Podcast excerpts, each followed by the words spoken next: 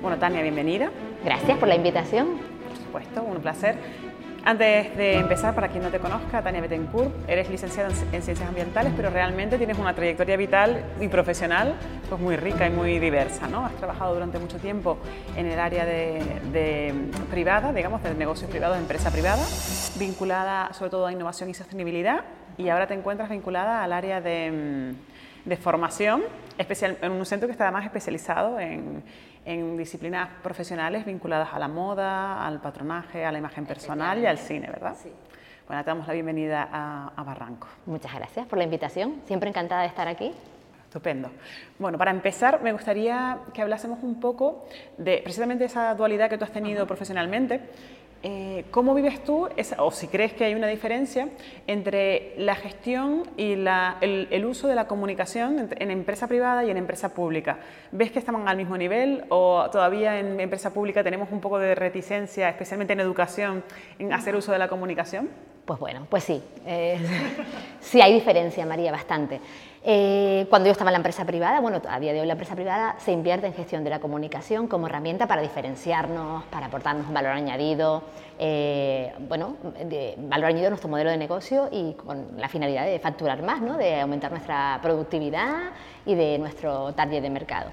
Lamentablemente, en, mi campo en el que estoy ahora mismo, educación, la Administración Pública en Educación, no se ha hecho esta inversión, ni se ha contratado expertos en comunicación, ni se ha hecho una gran inversión en, gestión de la comunicación y marketing. Problema que lo hemos traducido a la, formación profesional. Mucha gente a día de hoy tiene problemas para acceder a la formación profesional o no quiere porque piensa que, no está ligada a un profesional capaz, preparado, de calidad, sino piensan como es algo de secundario, ¿no? el que no puede entrar a la universidad se va a la, a la formación profesional. Yo creo que esto es un problema de comunicación. Entonces, para paliar este problema, eh, tanto el Ministerio de Educación y Formación Profesional como a nivel de comunidad autónoma, sí que habría que llevar a cabo una estrategia eh, en comunicación de la formación profesional. A nivel de los centros, depende del equipo directivo. Hay centros que hemos apostado por diferenciarnos del resto de centros integrados de formación profesional pues, a través de la comunicación, de proyectos y demás, pero otros que lamentablemente a día de hoy el logotipo lo sigue haciendo el alumno, eh, no hay ningún plan de comunicación, no hay ninguna estrategia de redes o la red social que tienen es Twitter cuando su público no está en Twitter. Bueno, hay un sinfín de casuísticas, pero sí que hay una diferencia importante en la gestión de la comunicación desde el punto de vista privado a, público. Claro, y además pasa, yo creo que pasa una cosa, corrígeme si me equivoco, que es que em, especialmente en formaciones como las de tu centro, que tienen vinculado a la creatividad, al arte, la formación profesional española fuera está muy bien valorada. O sea, los profesionales de formación profesional, cuando salen fuera, peluqueros, em, eh, maquilladores profesionales, se valoran muy positivamente y dentro, dentro de las puertas del mercado nacional, no tenemos esa visión, ¿no? Sí, y además me sorprende porque tienen mayores eh, índices de inserción laboral. A día de hoy, de cada, de cada 10 jóvenes que contratan, 7 vienen de la formación profesional y 3 del mundo universitario. O sea que sí que es muy importante cambiar esta visión de la formación profesional que tenemos, que es una formación de calidad, que hay grados medios, hay grados superiores, que fuera en Europa, lo que tú comentas, eh, se, pelean por, contratar a especialistas de la formación profesional aquí en España. Y bueno, un ejemplo es que tenemos un alumno de la formación profesional de carpintería, del IEG Neto, que ahora va a competir a, los skills eh, eh, internacionales en, en carpintería. O sea, que tenemos formación profesional de calidad, pero sí que es importante pues darle un giro y, invertir en comunicación y, en, valor, ¿no? que, es lo que, que es lo que tiene. Ahora mismo, además, eh, creo que les pasa una cosa curiosa en el centro, que es que ustedes son pioneros en ofrecer formación vinculada al mundo cinematográfico, a esa parte de prótesis, de maquillaje, de caracterización, ¿no? Eh, y además creo que tampoco se está comunicando correctamente todo lo que se hace de cine, vinculado al cine y a producciones eh, pues rodadas, de rodajas y demás, aquí en Canarias. ¿Crees que se sabe bueno, eso es bueno que me lo preguntes porque justamente ahora iniciamos un proyecto en colaboración con el clúster audiovisual de, Canarias y tiene por finalidad eso, eh, formar a, los docentes, al alumnado y promocionar el sector audiovisual de Canarias. En nuestro centro ahora mismo hay dos formaciones vinculadas al, cine, eh, que es el ciclo superior de vestuario a medida y diseño de espectáculos y el ciclo superior de caracterización y maquillaje profesional. Estos alumnos cuando finalizan sus estudios pues mm, quieren encontrar trabajo aquí en Canarias y ahora mismo hay bastantes productoras que pueden ofrecerle una inserción laboral. El problema que a veces no están formados en las últimas tendencias o desconocen el mercado laboral o necesitan conocer aquellas herramientas necesarias para poderse insertar. Bueno, en fin, tenemos este proyecto que, va por, bueno, por ahí, como lo que comentas, de promocionar el sector audiovisual canario, dotar de herramientas funcionales, operativas y formativas a ese alumnado pues, para que se pueda insertar en el mercado que tenemos ahora mismo en auge pues, debido a los beneficios fiscales y otras herramientas de promoción. ¿no? Claro, además entiendo que, que, además resulta atractivo, que debe ser uno de los, de los ciclos que, que, bueno, las formaciones que resulte, eh, yo creo que más inspiradora ¿no? al alumnado. Bueno, sí, de hecho en Canarias, de, en la formación pública de caracterización y maquillaje profesional, solo se estudia aquí en la isla de Tenerife, en nuestro centro y de vestuario aquí en Gran Canaria, pero se estudia en muy pocos sitios en toda España a nivel público, de enseñanza gratuita. Y tenemos muchísimo alumnado de fuera. En caracterización, el, el 80% es alumnado de fuera, que no reside en el municipio de Santa Cruz de Tenerife, y en vestuario pasa casi lo mismo. O sea, son alumnado que viene de fuera interesado en cursar estos estudios para luego especializarse en el mundo, en el mundo cinematográfico. Bueno, em, teniendo en cuenta que la mayoría del público al que se dirige un centro formativo son jóvenes, ¿crees que en general se está haciendo una buena comunicación y se están eligiendo los canales adecuados? ¿O aún tenemos esa resistencia de, bueno, yo, tengo un folletito o pongo aquí una cuñita de radio y realmente el público joven no está ahí y tenemos que hacer un trabajo de acercarnos por las vías por las que ellos consumen realmente contenido? Bueno, hay de todo. eh, nuestro centro principalmente eh, estamos innovando en marketing y en comunicación. Y para esto también hemos contratado servicios de empresas externas para que nos asesoren, porque no somos expertos en comunicación y, sí que hemos intentado llegar y utilizar los canales en los que están los jóvenes, que son nuestros principales clientes y destinatarios.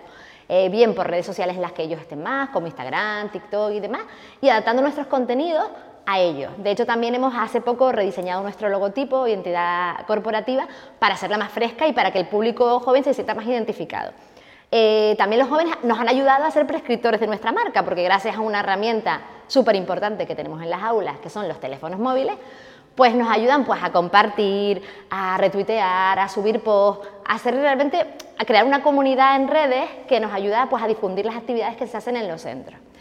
En los centros educativos se hacen muchísimas cosas, María, eh, desde proyectos, acciones, bueno, que la ciudadanía desconoce y que lamentablemente siempre quedan encerrados entre las fronteras del centro, ¿no? Y es bueno pensar que estamos en una comunidad abierta y que, hay que traspasar esas fronteras y comunicar.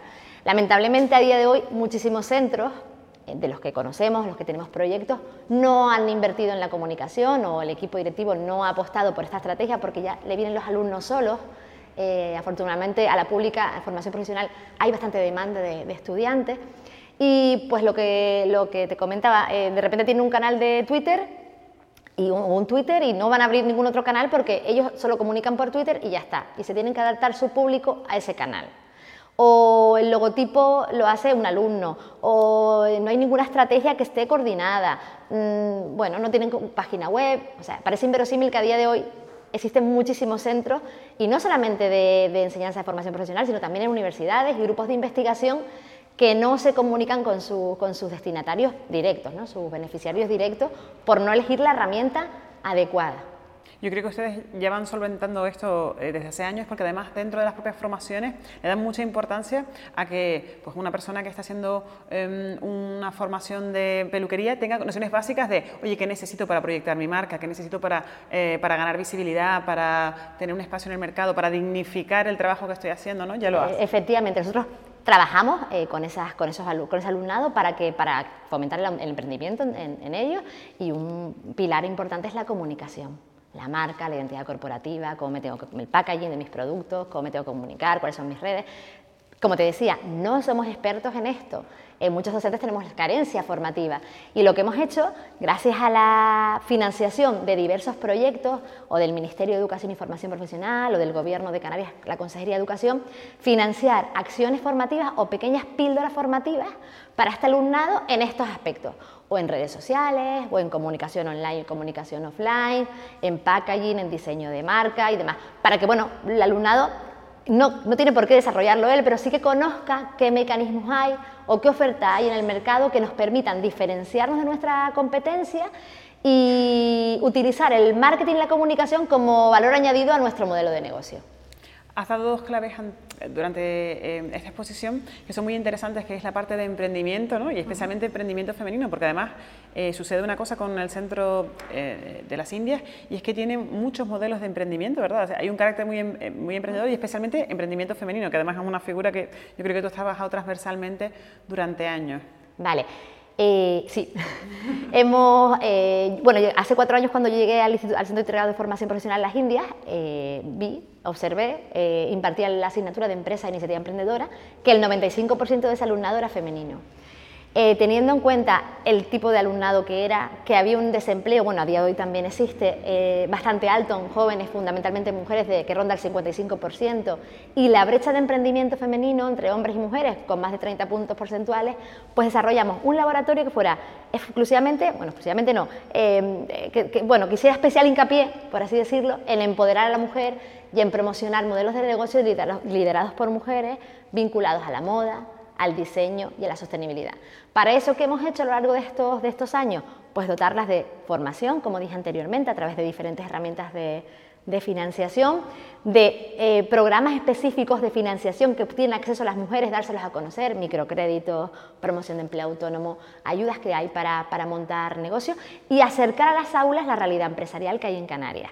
¿Qué hacíamos? Invitamos o invitamos una vez a cada 15 días a profesionales emprendedoras de su sector, del sector de la moda, del sector del diseño, de, la peluquería, de la estética, para que narren su experiencia de primera mano y conseguir motivar a ese alumnado a, poner en marcha esos modelos de negocio una vez que finalicen los estudios en nuestro centro. ¿Y crees que mm, ese ejercicio de, visibilizar referentes ha tenido esa potencia? Porque eh, se oye mucho y es, una realidad, ¿no? Que si no conocemos algo es mucho más difícil de imaginar que reconocernos en algo existente.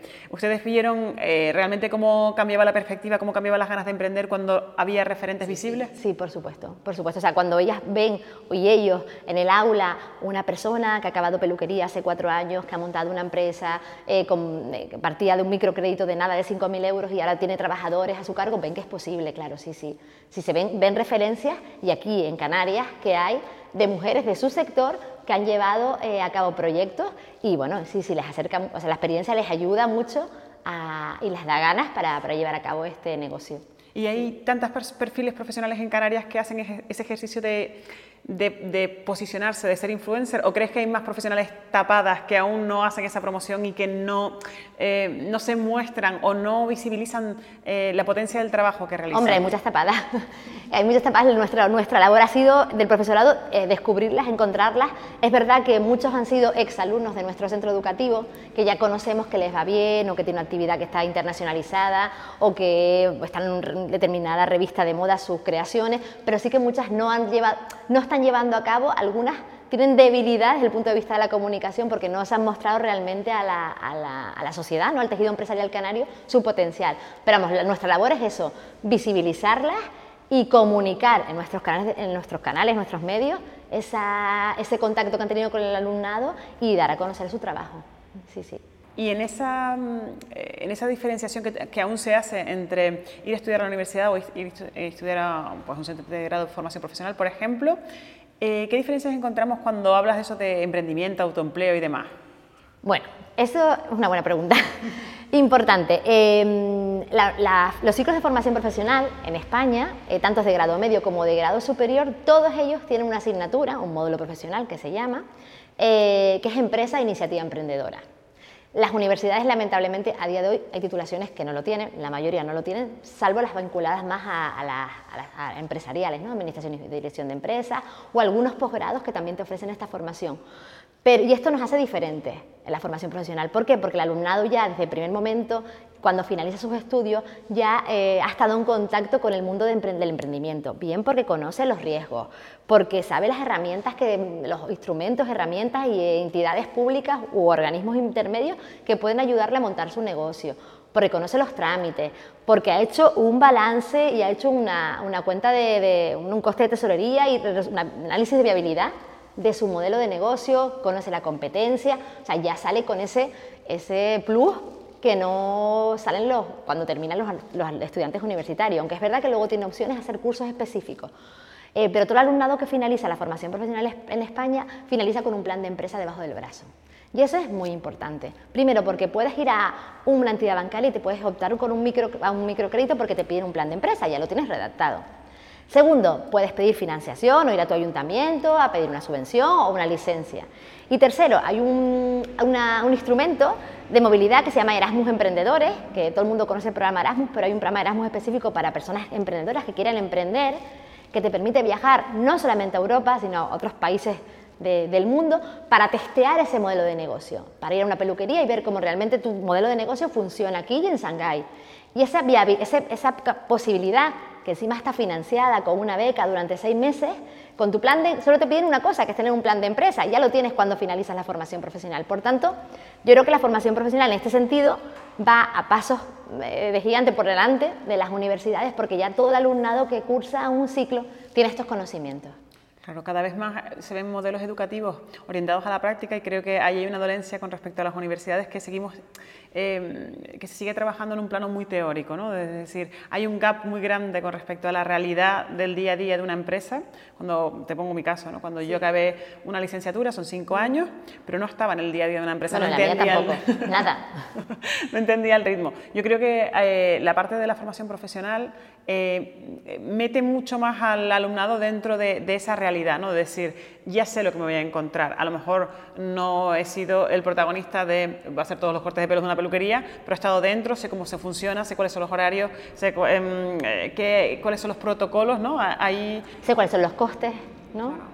Cuáles son los proveedores, también conozco algo de proveedores, conozco un poco de la competencia, sé que también tengo que comunicar, sé cómo tengo que hacer un, un packaging pues, diferente al de mis competidores para que compre mi producto, o sea, eh, les enseñamos a innovar en producto, en proceso, en servicio y en marketing también, o sea, es un en organización, o sea, que son conocimientos que ya el alumnado de formación profesional cuando termina ya se puede enfrentar eh, al mundo profesional, eh, bueno, con un poco de... no está tan perdido como nosotras, por lo menos. Yo cuando estaba tampoco tenía ni idea de lo que era una empresa, ni cómo funcionaba, ni nada. O sea, Claro, y como decía José Miguel en otra de las entrevistas de Barranco, el 99% del tejido empresarial español son pymes.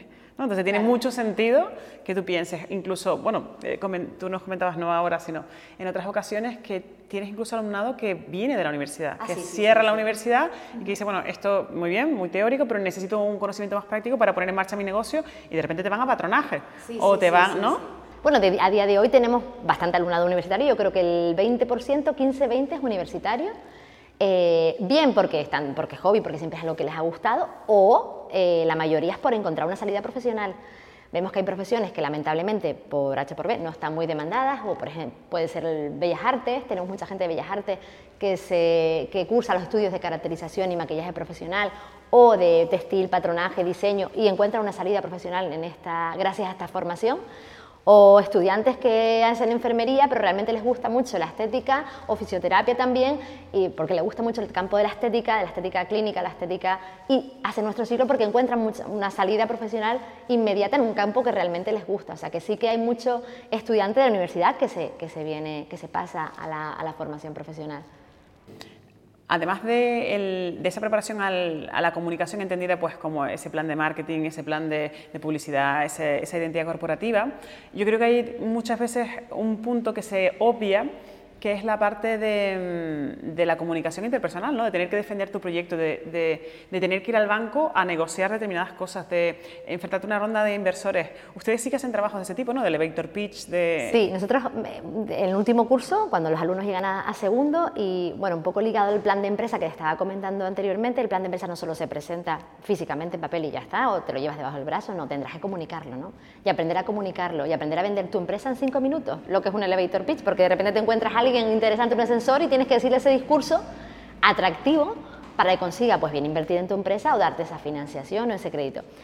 En las Indias tenemos un concurso anual de emprendimiento y en el que los alumnos y alumnas tienen que eh, exponer sus planes de empresa en cinco minutos, tipo elevator pitch, a un jurado externo. No somos los docentes los que vamos a evaluar ese plan de empresa, sino van a ser profesionales del sector bien de administraciones públicas o de clúster empresariales o de empresas, de empresas de comunicación o de entidades bancarias que también tenemos presentes. Entonces, ellos ya en las aulas los preparamos durante todo un curso escolar a, un poco a, su discurso, ¿no? a hilar su resumen ejecutivo y hablar en público y a esas habilidades comunicativas y usos sociales que tienen que, que enfrentarse y adquirir para poder llegar tener un éxito y comunicar su plan de negocio. O sea que sí que estamos trabajando ya cómo comunicar, cómo hablar en público, cómo vender en esos formatos pequeños, en esas píldoras pequeñas para conseguir eso, una financiación, un cliente o una subvención, vamos, todo ese tipo de cosas. Pero detectar oportunidades al final de, de, pues, de negocio, de alianzas y demás y saberlas aprovechar, ¿no? Y por último quería, antes de que, mm, de que mm, cerrásemos, quería un poco hacer un cierre del círculo ese, eh, porque tú vienes de ambientales y al final has trabajado la sostenibilidad durante años desde muchas perspectivas. ¿Actualmente consideras que hay algún modelo de negocio, alguna formación que pueda dar la espalda a la sostenibilidad, al medio ambiente? Eh, no. Eh, primero que en los estudios actualmente en España el medio ambiente es un tema transversal, ¿vale? que va ligado a todas las asignaturas, todos los ciclos, todos los módulos, y no nos podemos olvidar nunca de las tres, los tres pilares del desarrollo sostenible, ¿no? el ambiental, el social y el económico. Y esto en las aulas a día de hoy lo estamos trabajando bastante. De hecho, cualquier modelo de negocio tiene que tener implícita la variable ambiental, si no, pues no será un éxito ni podrá eh, fraguar. ¿no? Em, en las Indias eh, hemos querido dar un pasito más allá y lo que estamos, hemos hecho, nos hemos convertido en el primer centro educativo de España en calcular la huella de carbono. Eh, hemos calculado la huella de carbono y la hemos certificado y registrado en el Ministerio de Transición Ecológica y Reto Demográfico. Ya había empresas privadas que lo hacían, pero no había ningún centro educativo, ni público ni privado, al menos en la comunidad autónoma de Canarias que estuviese registrado. Este, este cálculo va ligado a un plan de medidas de compensación para los próximos años desde el uso de vehículo compartido, disminución de las emisiones de CO2 a través del, gasto energético, consumo de agua, gestión de residuos y demás. Esto no solo lo hacemos para el centro educativo, sino también para nuestros alumnos. Es decir, eh, los planes de negocio, los modelos de negocio con los que estamos trabajando con el alumnado, todos ellos llevan eh, vinculado el cálculo de la huella de carbono de sus productos y sus servicios para diferenciarse y para bueno, estar ahí la tendencia que tenemos actualmente, que es mm, la descarbonización económica, pues entonces de nuestro pequeño granito de arena, eh, desde el mundo de la imagen, del diseño, de la estética y de la moda, queremos que estas futuras empresas que salgan a la luz eh, tengan contemplada esta variable ambiental y contribuyan a la descarbonización económica eh, de Europa en los próximos, próximos años. Sabemos que es un objetivo que está impuesto hasta el 2050 y desde las CITIAS pues estamos trabajando en que se cumpla, en, formar a estos alumnos, en impregnarles esta, esta, preocupación por el medio ambiente y bueno, y ahí, ahí vamos caminando, que yo espero que sí, que sea fructífero. Sí, yo creo que sí, además competir liderando y teniendo en cuenta eh, referencias o, aspectos que suelen estar vinculados a grandes marcas cuando se habla de ODS ¿no? y demás, desde lo pequeño yo creo que es un plus además de motivación de decir no solo estamos emprendiendo, sino estamos emprendiendo bien, ¿no? estamos emprendiendo de una forma excelente. Bueno, te agradezco muchísimo que hayas estado aquí. Gracias a ustedes. Y, nada, em, eh, la verdad que es un placer eh, ver cómo hay modelos dentro de, eh, especialmente de la formación pública, que están dándose giro y están teniendo una visión mucho más integral de, la comunicación, del marketing. Pues nada, muchas gracias. Yo les invito a que nos sigan a, todos en CIF Las Indias, en las redes sociales, en la web y que conozcan también nuestros proyectos, que son muchos y que los pueden ver en todos estos canales. Muchas gracias.